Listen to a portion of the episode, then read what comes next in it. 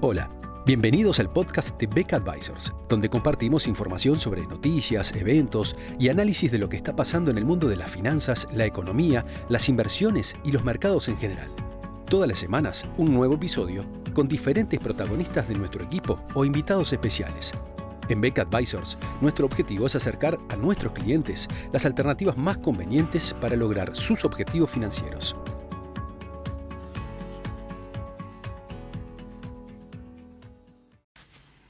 Se atribuye a Winston Churchill haber dicho alguna vez que los enfrentamientos internos en Rusia son como pelea de bulldogs bajo la alfombra.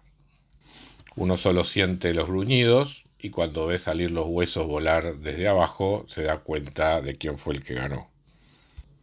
En otra oportunidad, el propio Churchill habría dicho no puedo predecir las acciones de Rusia.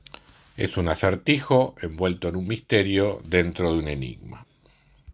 Estas citas del siempre ocurrente primer ministro británico vienen al caso en la reciente revuelta emprendida por el líder del grupo Wagner, eh, Yevgeny Prigozhin, en Rusia, la cual llegó a poner en tela de juicio la capacidad del premier ruso Vladimir Putin de efectivamente tener el control de lo que pasa bajo su país. El grupo Wagner es un grupo militar mercenario muy poderoso, eh, asociado habitualmente con campañas militares de los rusos, que en el pasado reciente logró la ocupación de la ciudad ucraniana de Bakhmut prácticamente el único logro militar del ejército ruso en la guerra con Ucrania durante el último año. Pero las divisiones internas entre los comandantes rusos, eh, que eventualmente también afectan a estas fuerzas mercenarias, llevaron a una sublevación que el 23 de junio Llegó incluso eh, a, una rápida ocupación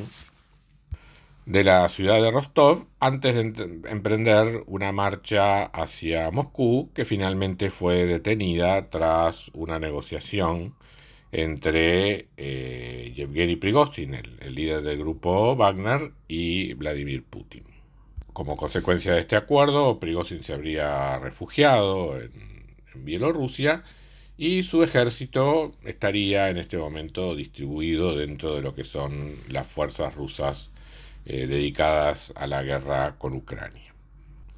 El episodio es relevante por muchos factores, eh, no solo porque además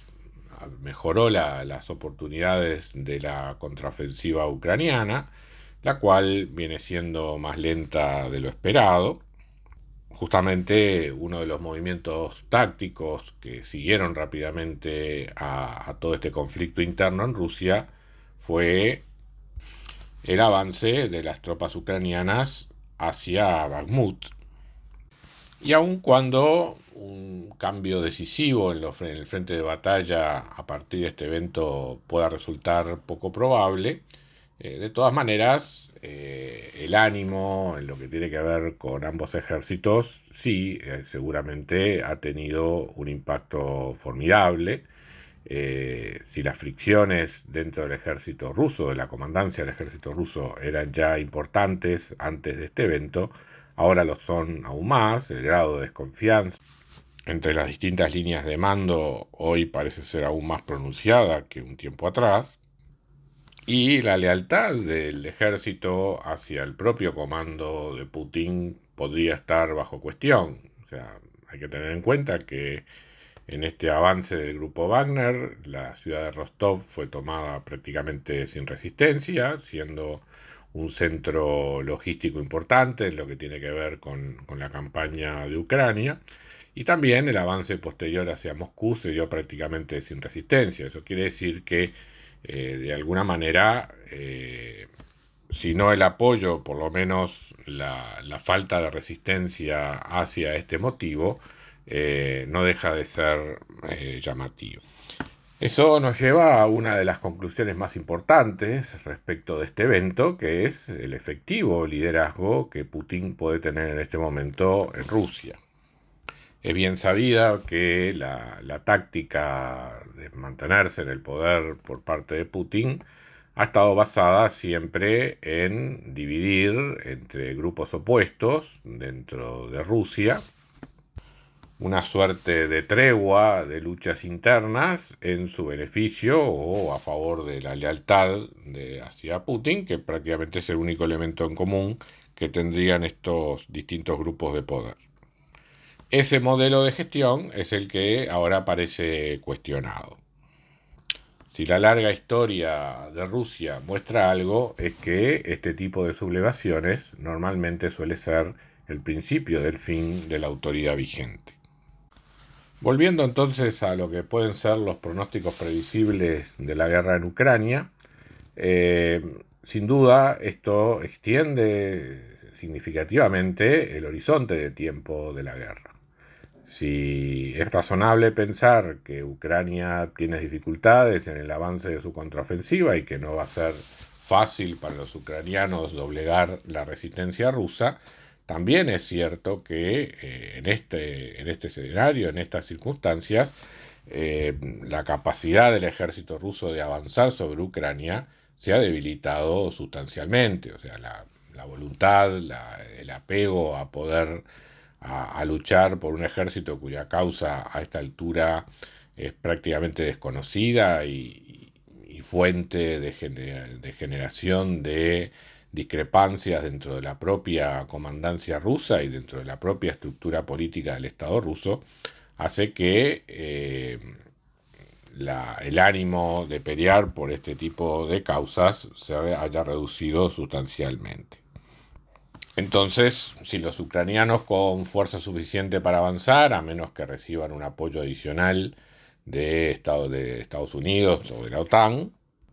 y con Rusia sin más capacidad que para defender eh, de alguna manera lo que han avanzado hasta el momento, lo único que cabe esperar es una guerra larga. En ese contexto de guerra larga, hasta hace unos meses, o por lo menos hasta antes de este evento, eh, se podía pensar que eh, ese era un escenario favorable a Putin, en la medida que eh, transcurridos los meses se fuera observando cambios políticos en Europa, en Estados Unidos, eso podía darle una oportunidad a, Rusia para que el apoyo que recibe Ucrania desde la OTAN eventualmente vaya disminuyendo.